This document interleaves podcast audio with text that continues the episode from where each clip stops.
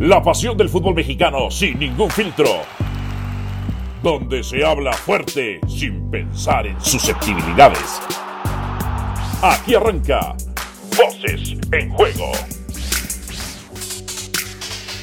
Hola, ¿qué tal? Bienvenidos a una nueva edición de Voces en Juego, capítulo número 52. Hoy junto a Mauricio y Mike, quien les habla, Dionisio Estrada, pregunto, ganó Puma, se metió al repechaje y Alvarito no aparece. América no pudo con Cruz Azul, el peor de los últimos dos, tres torneos, y Alvarito no aparece. ¿eh? Así, eh, así me gustabas, para eso me gustabas, Alvarito.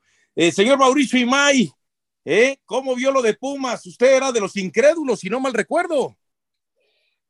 pues no, sí, sí, sí, sí, sí, sí lo recuerdas mal, Diony. Buenas tardes y fuerte abrazo para todos.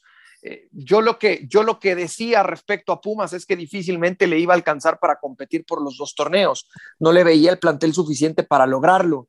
Eh, pero también siempre reconocí que si había un equipo o si hay un equipo hoy en el fútbol mexicano al que no puedes dar por muerto y al que no puedes dar por perdido, es precisamente al conjunto de Pumas. Un Andrés Lilini que ha recuperado el famoso ADN Pumas, que ha recuperado ese espíritu eh, del cual tanto se habla en, en Ciudad Universitaria y que hoy lo tiene a 90 minutos de ser campeón en la Conca Champions y lo tiene a 90 minutos de tenerlo otra vez en liguilla, en la fase más importante de esta competencia. Fíjate, Mao, que de pronto eh, veo algún intercambio de ideas, ¿no? Ya sea en, en la misma prensa, en los mismos aficionados, que dicen cómo es posible que estén, no quiero decir festejando y celebrando, pero sí por lo menos satisfechos, si se puede eh, poner la, la palabra, en que Pumas haya entrado al repechaje en el lugar número 11, cuando quizá si fuera el torneo tradicional, los ocho que pasan, Pumas estaría eliminado en los últimos eh, tres torneos. Mi pregunta va a lo siguiente, ¿tiene mérito, no tiene mérito, hay crédito, no hay crédito? ¿Cuál es la situación real entre este repechaje y lo que puede ser la realidad de los equipos, como para demeritar o no que finalmente puedas entrar un repechaje? A ver, no, para mí, e, en el caso concreto de Pumas, por supuesto que hay crédito y por supuesto que hay mucho que reconocerle, ¿no? Yo ayer ponía en tono de broma en redes sociales que eh, esperaba ya empezaran en, Ciudad Universitaria a construirle un monumento a Andrés Lilini y de inmediato mucha gente se me vino, se me vino encima y me empezó a decir, no, es que cómo, si va a terminar en lugar 11. Sí, sí, entiendo perfectamente que va a terminar en lugar 11. Está compitiendo en Conca Champions y en la Liga Mexicana. Con el plantel que tiene, no es para que esté ni en el 11 o para que esté ahí, ¿no? Y no es para que esté en la final de la Conca Champions. Entonces sí me parece que, que crédito tiene y que ha hecho lo suficiente este conjunto universitario para reconocer el buen trabajo al cuerpo técnico y a sus futbolistas. Sí, yo establecía justamente al término de la semana pasada eh, que veía Pumas en el repechaje, oye, pero ganándole a Pachuca, sí, ganándole a Pachuca, eh, aunque yo si fuera Lilini también tendría que reconocer, yo, Dionisio Estrada, que quizá apostaba todo a la final de la Liga de Campeones de CONCACAF, ¿eh? y, el partido contra Pachuca lo hubiera tirado a la borda, ¿no? Quizá jugando con mucho mayores suplentes o, mayor número de suplentes que lo que se terminaron jugando en el arranque del partido, aunque después terminó entrando Dineno, que sabemos fue el anotador de de los dos goles y que envían a Pumas al repechaje. Después del partido de la Liga de Campeones, el primero de la final, justamente en Ciudad Universitaria, dije, veo a Pumas también levantando el título. ¿Por qué? Porque acabas de mencionar hace un momento, es un equipo que no puedes dar por muerto. Cuando tú ya piensas que no tiene de dónde eh, sacar fuerzas de flaqueza, que piensas que ya no tiene el espíritu como para eh, poder este, alcanzar algún objetivo,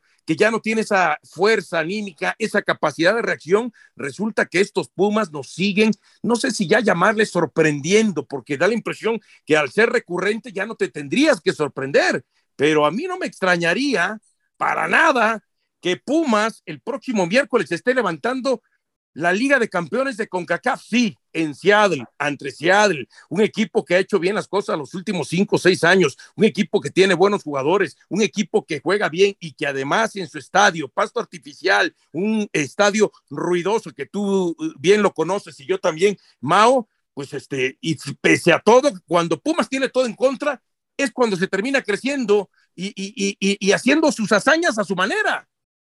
Sí, es que, es que es increíble lo que, lo que ha logrado este conjunto de Pumas. Y, y por ahí mucho, me critican a mí por lo que llegué en su momento a cuestionar del equipo universitario y sobre todo por ese, por ese verso de, de, Jorge Pietrasante, siempre en los programas decirme, no, es que tú estás en contra de Pumas, es que a ti de Pumas no te parece nada. Hoy soy el primero que reconoce el gran trabajo que ha hecho este equipo y no me deja de sorprender, eh, como bien lo dices, Dionisio. O sea, eh, yo creía, ¿no? De los, de los cuatro equipos mexicanos que estaban en Conca Champions, yo pensaba que el primero que iba a ser eliminado iba a ser Pumas. Cuando arrancó el torneo, yo no veía Pumas ni siquiera en repechaje. Hoy Pumas está en repechaje y hoy Pumas tiene la posibilidad de ser campeón en la Liga de Campeones de CONCACAF. A ver, eh, el que no quiera reconocer esto es, es porque no quiere ver la realidad, es porque le cuesta y le duele ver la realidad y porque tiene algo personal en contra de Pumas. Simple y sencillamente es eso, o de Lilini, porque porque, a ver, es imposible no reconocer lo que ha hecho el equipo de Pumas a esta altura. Ahora, fíjate bien, los golpes anímicos son importantes, más allá de lo futbolístico, ¿no? Yo, yo, te digo, para quién llega con mejor golpe anímico, Seattle, que lo perdía 2 a 0 en la final con este rival directo que es Pumas, y lo empata a 2, o Pumas, que cuando todo mundo pensábamos que no le iba a alcanzar para el repechaje, se termina imponiendo al líder de la competencia, que terminó jugando con la mayoría de sus jugadores titulares, como lo ha venido haciendo todo el torneo. Ese golpe anímico hoy, eh, en una carrera de 100 metros libres, ¿quién lo lleva eh, adelante? A ver, en el golpe anímico, Pumas, me parece, por, por lo sucedido, sobre todo ayer para el conjunto universitario. El, ganarle a un equipo como Pachuca, que viene, que viene de, cerrar una fase regular espectacular, que muchos lo ponen como el candidato número uno al título en nuestro, en nuestro fútbol. Eh, me parece que lo sucedido en el partido contra Seattle Saunders, en la ida, el cómo le sacan el empate sobre la hora, ya quedó muy atrás. Y lo que le ayuda a Pumas es lo que sucedió ayer. Quizás si ayer hubiera perdido, yo te diría, el factor anímico corre a favor de Seattle por lo que ayer hace el equipo de Pumas, porque además se le caen hasta suplentes a Andrés Lilini ayer, ¿no? Saucedo, que no es un titular habitual, que seguramente estaba pensado para jugar el día de ayer ante Pachuca muchos más minutos, bueno, pues eh, eh, sale un comunicado alrededor de las 10, 10 y media de la mañana que cae por, uh, por lesión y que no puede ser considerado por el técnico. Entonces, además del plantel justo y limitado que tiene el equipo de la universidad, se le van cayendo los, los soldados, ¿no? Para mí, por lo vivido ayer, el factor anímico corre a favor de los Pumas de cara a lo que será el partido vuelta en Y yo le agregaría, ¿no? Jugando también este, gran parte del encuentro eh, con muchos suplentes, con muchos jugadores jóvenes, y aún así supieron mantener el cero a este Pachuca, que sabemos es el equipo más goleador del torneo, el que menos goles había recibido, el que más puntos hizo en la competencia y que por supuesto tiene ganado bien el superliderato. Ahora, en el tema eh, de, de Pumas lo quiero llevar a ver, yo creo que todavía un sector de la prensa y un sector de la afición, y por momentos me incluyo, eh, me cuesta trabajo comprarle la investidura de director técnico Andrés Lilini, ¿no? Como que uno lo sigue viendo como el, el técnico de fuerzas básicas que está hoy dirigiendo al primer equipo y todavía como que más allá de todo lo que ha hecho, ¿no? Como que a veces nos sigue costando creer que es director técnico, si Pumas levanta el título de la Liga de Campeones de CONCACAF comparado con rivales o con equipos mexicanos anteriores que lo han levantado, que de uno le dice, bueno, América lo crees, Cruz Azul lo crees, eh, Monterrey lo crees, Tigres lo crees. Al final, cuando Pumas esté levantando, ¿lo creerías? Dirías, ese es el mejor equipo del área, ese es el equipo que va a ir a representar a la CONCACAF, al Mundial de Clubes, y ese equipo es mexicano, Pumas sí, ¿le creerías levantar el título? ¿O todavía dirías, híjole, ¿cómo le hizo? ¿Cómo lo pudo hacer? Es que sabes que ya son, ya son tantos capítulos así, Dionisio, que le tenemos que creer a Pumas. le tenemos que creer a Andrés Lilini. Eh, eh, entiendo, entiendo por dónde vas, ¿no? Por un tema de plantilla, por un tema de nómina, por un tema inclusive de calidad individual. Hay equipos mucho más robustos, ¿no? En el, en el fútbol mexicano como para decir que Pumas es el mejor. Pero a final de cuentas, de los que compitieron en esta Liga de Campeones de CONCACAF, si Pumas termina siendo campeón, bueno, pues así lo tenemos que dimensionar. Y así lo tendremos que calificar y así se lo tendremos que reconocer como el campeón de, como el campeón de la zona, eh, como el equipo que tuvo la oportunidad de estar en esa competencia y como el equipo sobre todo que supo aprovechar la, la oportunidad. Si Pumas es campeón de la CONCACAF, ¿qué habría que hacer con Lilini? No, para mí siendo campeón o subcampeón, para mí lo que tiene que hacer el equipo de la universidad es eh, encontrar, bueno, no encontrar, ofrecerle un buen proyecto a Andrés Lilini que no solamente se base en el dinero y en la cantidad de años en cuanto a un contrato se refiere. Eh, ¿a, qué voy? A poner un, un proyecto en la mesa que Andrés Lilini considere interesante con aspiraciones a mucho más, porque la realidad es que los equipos que han tenido no aspiraban absolutamente nada. Esa es la verdad. Y yo no dudo, yo no dudo que en mes y medio, pues por ahí salga un comunicado de la universidad diciendo eh, agradecemos el trabajo de, Juan Ignacio Dineno, eh, a partir de hoy deja de formar parte de la institución.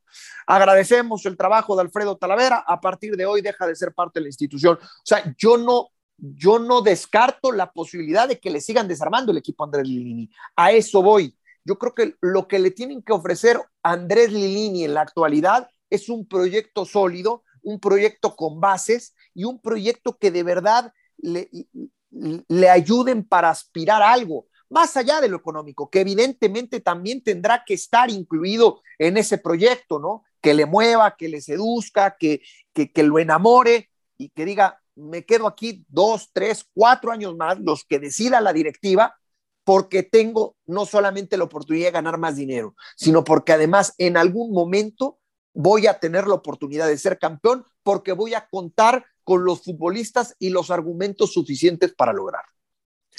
Ya para terminar este primer segmento de Voces en Juego, ¿gana o no gana Pumas la Liga de Campeones de CONCACAF? Ah, qué buena pregunta, Diony, Diony, Diony, Diony King la va a ganar. La va a ganar. Hoy es un equipo embalado, eh, o, perdón por ese término embalado, no le gustaba Solari, ¿no? Fue Solari que no le gustó el término, ¿no? Eh, bueno, a los futbolistas, y futbolistas y técnicos y técnicos no le gustan muchos eh, términos, ni obligación, ni fracaso, ni embalados, ya sabes. Tiene razón. Bueno, es un equipo enrachado, es un equipo que está en un momento termina por agrandarlo, ¿no? Que no creen absolutamente eh, nadie, o sea, que, que, sin importar el escenario y sin importar el rival, estoy convencido de que Pumas el miércoles, sin temor a equivocarme, va a salir a comerse la cancha y en ese sentido le va a ganar, le va a ganar al conjunto de Seattle Sounders. Lo, lo decías bien en el arranque de, de este capítulo 52, ¿no? Sí, 52. O 1552. Sí, sí, sí, eh, también. Eh, lo dijiste en el arranque. Es quizá, la, es quizá la cancha, es quizá el estadio más complicado de la MLS de inicio. ¿Y sabes qué? Se va a imponer a esas adversidades el conjunto de la universidad. Yo tengo una teoría que a veces hay resultados que te terminan eh, en la inmediatez, lo ves como algo positivo pero después te terminan perjudicando. Y lo voy a llevar a un ejemplo, quizás burdo, pero al finalmente un ejemplo. El Barcelona cuando derrota al Real Madrid y lo golea y le pasa por encima. Lo mismo pienso que acá puede suceder. ¿Cuál es mi teoría? Hoy Charles Saunders lo perdía 2 a 0, lo empata a 2. Y quizá ese resultado le puede jugar en contra pensando ante todo esto, el ambiente en el estadio, la cancha este, sintética, el sentirse local, el, que hoy se habla de que sería eh, la posibilidad más alta para un equipo de la MLS de conquistar el título de CONCACAF y de meterse, por supuesto, a, una, eh, a un mundial de clubes. Y cuando tú no sabes manejar eso, cuando no estás acostumbrado a manejar ese tipo de situaciones, puedes caer en el exceso de confianza. Y ese resultado, que en la inmediatez fue positivo porque iba perdido 2 a 0 y lo empata 2, le puede jugar en contra en la vuelta. A eso le agrego, Pumas es el equipo de las adversidades, como bien dices. Pumas lo veo levantando el título, porque Pumas es el equipo de lo improbable y de lo impensado del fútbol mexicano. Pausa y volvemos a Voces en Juego. Voces en Juego.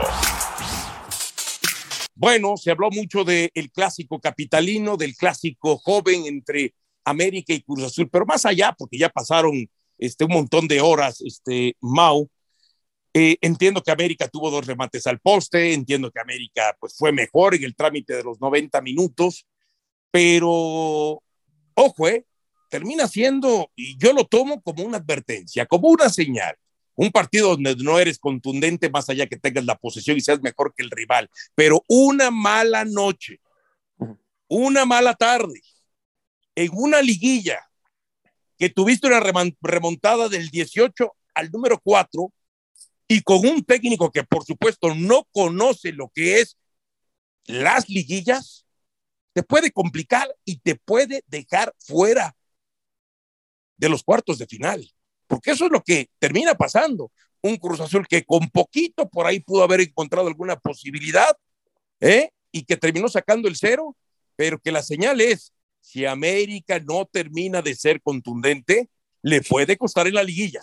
Sí, sí, sí, eh, tienes toda la razón. En, en, cualquier eliminatoria eh, de matar o morir, tienes que, tienes que ser contundente. Necesitas ese punch, ¿no?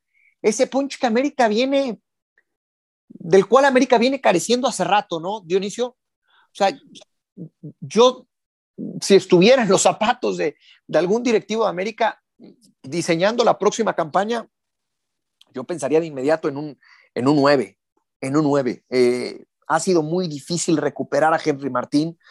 Me parece que temas personales son los que, los que han, han alejado al delantero del América de su mejor nivel. Federico Viñas pasó mucho tiempo sin jugar con Santiago Solari y evidentemente le ha costado trabajo a Fernando Ortiz recuperar la mejor versión del futbolista uruguayo. Y, lo, que requiere, lo que requiere América, por supuesto, es tener a un, a un delantero letal, a un delantero matón, y, requiere, por supuesto, recuperar ese punch de cara, de cara a la liguilla. Para mí, en el transcurso del juego, por poco, pero fue superior a Cruz Azul. El problema es ese, el problema es que no lo pudo o no lo supo reflejar en el marcador. Ahora, qué curioso, ¿no? Porque ok, entiendo en su momento lo de Chucho Benítez, que era letal, entiendo lo de Salvador Cabañas, pero por, se puede decir que prácticamente por, no sé si decir por tradición, pero el América no tiene muchos campeones de goleo. ¿eh? En algún momento nos tenemos que remontar quizá en el tema de Enrique Borja, ¿no? Imagínate cuánto tiempo nos estamos eh, remontando. Norberto Outes en la época de, los ochentas también. Después Gustavo Pedro Echaniz, eh, que yo no sé cómo con el América pudo meter goles, porque realmente era este, un, centro delantero, pero no sé cómo llamar, hermosillo en su momento, pero al América le cuesta tener campeones de goleo, al América le cuesta tener jugadores que metan por temporada 10, 11, 12 goles, hablando de torneos cortos, ¿no? Entonces, ¿cómo es posible que un equipo eh, con tanta tradición, con tanta este, eh, historia en el fútbol mexicano, con tanta popularidad, el equipo que más títulos ha ganado, le cueste tener trabajos centros delanteros, este, capaces, letales, este, definidores, contundentes? ¿A qué se deberá? ¿A qué se deberá? A que, a que no es tan fácil encontrarlos, Dionisio. ¿O será que esa camisa pesa de más, eh? También, también. Pero, a ver, yo creo que ese es un problema, por lo menos en la actualidad, porque tú te fuiste muchos años atrás, por lo menos en la actualidad es un problema del cual eh, eh, carecen muchos equipos alrededor del mundo. Alrededor del mundo. Bueno, hoy el Barcelona, por ejemplo, ¿no? Que parece se va a hacer de Lewandowski y sería una gran noticia. Eh, el Madrid que, que hoy tiene al mejor del mundo, a Benzema, pero de ahí en fuera le empiezas a rascar, le empiezas a buscar y cuesta trabajo encontrar ya ese tipo de delantero matón. Algún día vi un programa hace no mucho en Argentina, una mesa redonda en, la cual estaba invitado Martín Palermo y hablaban de eso, del 9, del delantero, del jugador de área, del matón, que está en peligro de extinción. Y sí creo, sí creo que hoy eh, ese, ese goleador pues cada vez es más difícil encontrarlo en el, en el fútbol mundial. ¿Con cuántos goles fue Gignac campeón de goleo? 11 goles, ¿no? 11 goles. Y no es un, no es un 9 de área, Gignac. No. O sea, hoy encontrar un 9 de área matón en el fútbol mexicano cuesta trabajo. Yo te lo he dicho. A mí hay uno que me gusta mucho y que inclusive yo decía, debe de vestir la camiseta de un equipo importante desde que estaba en Veracruz, el tanque Furch. A mí ese se me hace un delantero de área, un 9 con todas sus características, un futbolista que evidentemente requiere estar bien arropado para tener los balones suficientes, suficientes dentro del área, que es la zona donde, donde más influye. Pero, pero cuesta trabajo encontrarlo y por eso hoy es el jugador que más le cuesta a un equipo, ¿no? A ver, entiendo esa parte, ¿no? Y sí, efectivamente se abre debate a nivel mundial de que cada vez los goleadores de área eh, empiezan a extinguirse y tienen que ser eh, jugadores mucho más completos, ¿no? Tipo Benzema, ¿no? Es un jugador de área, pero que también es un jugador satélite por todo lo que te produce. Que Gignac, este, a ver, sin comparar, pero termina siendo una función este, similar. Pero ¿a qué voy? Yo a lo que me quiero referir, Mao, es ¿por qué San Luis tiene un Berterame? ¿Por qué Pachuca tiene un Ibáñez? ¿Por qué Tigres tiene un Guiñac? A eso me refiero. ¿Por qué a la América le cuesta tener un jugador que sea como que su insignia en el eje del ataque y que meta una muy buena cantidad de goles? A eso me refiero. ¿Por qué bueno, esos le... equipos sí lo pueden encontrar y por qué América no? Le ha costado en la última época, ¿no? Eh, Dionisio, porque antes Jiménez, el Chucho Benítez, Salvador Cabañas, o sea, creo yo que le ha, le ha costado trabajo encontrarlo en los últimos torneos. Eh, que cuando llegó Viñas parecía iba a ser ese futbolista, se ha quedado corto. No sé si por lo que dejó de hacer él o porque Santiago Solari no lo tomaba en cuenta, no lo sé, pero al final sí creo que Viñas se ha quedado, se ha quedado corto, no ha terminado por ser ese delantero matón, pero sí tiene razón, en los últimos tiempos América no ha encontrado ese, ese futbolista que le puede entregar una cuota de, de 10, 11 goles por torneo como mínimo.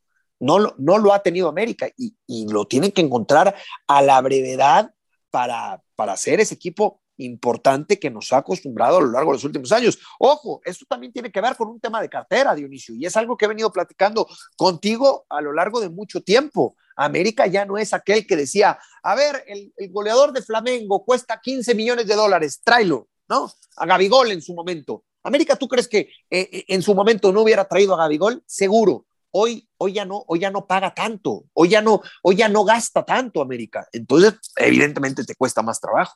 No, no, no, pero por ejemplo, hay que hacer una mejor visoría. O sea, entiendo que ahorita está llamando la atención y que quizás si pasa a otro equipo a lo mejor no le va tan bien. Pero el caso de Aguirre, ¿no? Con Necaxa. O sea, el caso de Aguirre con Necaxa. ¿De dónde salió? ¿De dónde lo sacaron? Bueno, esos son los jugadores que de pronto sí, América tendría pero no que nos estar basemos, visoreando. Sí, sí, pero, pero no nos basemos en Aguirre en los últimos seis partidos, Dionisio. Porque ni siquiera ha tenido un torneo bueno Aguirre.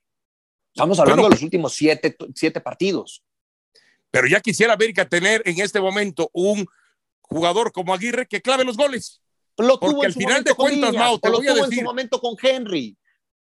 Pero porque al final de cuentas te voy a decir, acuérdate que cuando un equipo encuentra a su goleador y este se enracha en los momentos oportunos, eh, más probabilidades tiene de ser. Por supuesto. campeón. Sí, claro, no, hombre, sí, tienes, to tienes toda la razón y por eso hoy, hoy ponemos a Tigres, a Pachuca como candidatos al título, ¿no? Tienen, tienen uno o dos delanteros que son letales y que tienen ese punch suficiente para ganar los partidos. América no, pero, pero en el caso de Aguirre, ¿no? Del jugador de Necaxa que recién mencionas, eh, me parece que nos basamos y tenemos memoria muy corta en lo que ha hecho en los últimos siete, ocho juegos. No es que haya tenido ya dos torneos de, de 10 o de 12 goles. No, por eso te digo, capaz si pasa a otro equipo y resulta que no le va bien. Hoy por lo menos llama la atención. Dos temas. este, y, quiero saber tu opinión, ¿eh? primero en el tema de Toluca. ¿Qué hacemos con Toluca? Un equipo que ha ganado 10 títulos en el fútbol mexicano, que durante alguna época, sobre todo la de Enrique Mesa, fue un gran equipo, conquistando muchos títulos, con muy buenos jugadores, con Lebrija también, eh, en algún momento, este, Rafael Lebrija como directivo, teniendo este, eh, eh, títulos. Y hoy, ¿qué le pasa a Toluca? ¿Cuál es el mal de Toluca? Fíjate, te voy a ser bien honesto. Yo, yo ayer viendo el partido del Toluca sí sentí, sentí feo. Sentí feo porque porque me parece que es un, equipo que no merece estar en esa posición.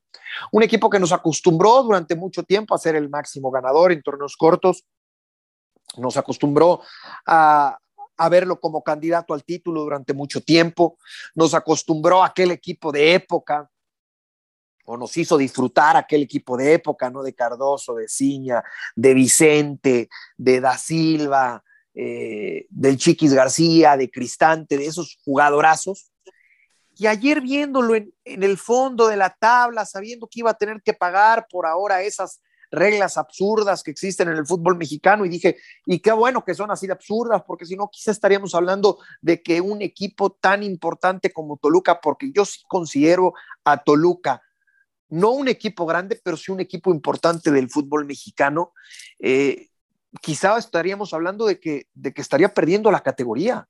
No perdamos de vista eso. El que hoy paguen esa multa es porque no existe el descenso, pero quizá Toluca en otra instancia, bajo otras reglas, hubiera perdido la categoría. Y es una tristeza, Dionisio, de verdad es una tristeza. Un equipo que a mi entender ha estado mal manejado a lo largo de los últimos años. Y yo siempre he dicho, y te consta, y tú lo viviste en carne propia porque Tú fuiste directivo y a mí siempre me gusta resaltar esto, porque el que estuvo ahí ya lo vivió. En el equipo que me digan y como haya sido, ya lo vivió. Como se trabaja en un escritorio se refleja en una cancha. Y en los últimos años han trabajado mal en el escritorio en Toluca y se ha visto reflejado con el tiempo en la cancha. Y lo de ayer, lo de ayer para mí debió ser la gota que derramó el vaso para, los, para, para el propietario. Una pena y una tristeza lo que vive el conjunto rojo. No, y ya nada más para terminar en el caso del Toluca, bueno, se hablan muchas cosas, se dicen muchas cosas, sobre todo de gente que está metida en el medio, por supuesto, del equipo del Estado de México, que si Suinaga ha hecho malas cosas, que si el gran ídolo que era Ciña, lo que construyó en la cancha, ahora lo está destruyendo fuera de la cancha también. Se habla de que Ciña no ha sido asertivo en las contrataciones, se habla de que por ahí hay contrataciones que tienen que ver más con algún tipo de, de, amistad, que quizá con algún otro tipo de cuestión futbolística. Y bueno, lamentable que Nacho Ambriz lo esté viviendo, porque hace un año Nacho Ambriz, eh, técnico, un, gran técnico, y resulta que Nacho Ambriz, como si fuera el peor, cuando no es así, algo tendrán que hacer, tendrán que limpiar la casa. Don Valentín Díez Morodo tendrá que entonces este, eh, importarle más el equipo, porque hoy, hoy sobre todo, la afición del Toluca está muy molesta, muy enojada y se ha expresado de una manera dura ante este equipo que por supuesto coincido contigo, es un equipo importante, más allá de que no sea un equipo popular. Y señor Mauricio Imay, llegó el momento de que usted se tiene que comprometer, que usted se tiene que lanzar desde la plataforma de 10 metros a la piscina y mojarse. Se viene el repechaje en el fútbol mexicano. Puebla, Mazatlán, Chivas, Pumas, Monterrey, San Luis y Cruz Azul Necaxa. A ver, Puebla, Mazatlán, ¿quién le gusta? Puebla. Ok. Aunque tiene una victoria en los últimos nueve Perdón, perdón, perdón, perdón. Dije Puebla, ¿verdad? Para avanzar. No, no, perdón, perdón. Mazatlán. Mazatlán. Para mí va a ah. haber un. Sí. Ok.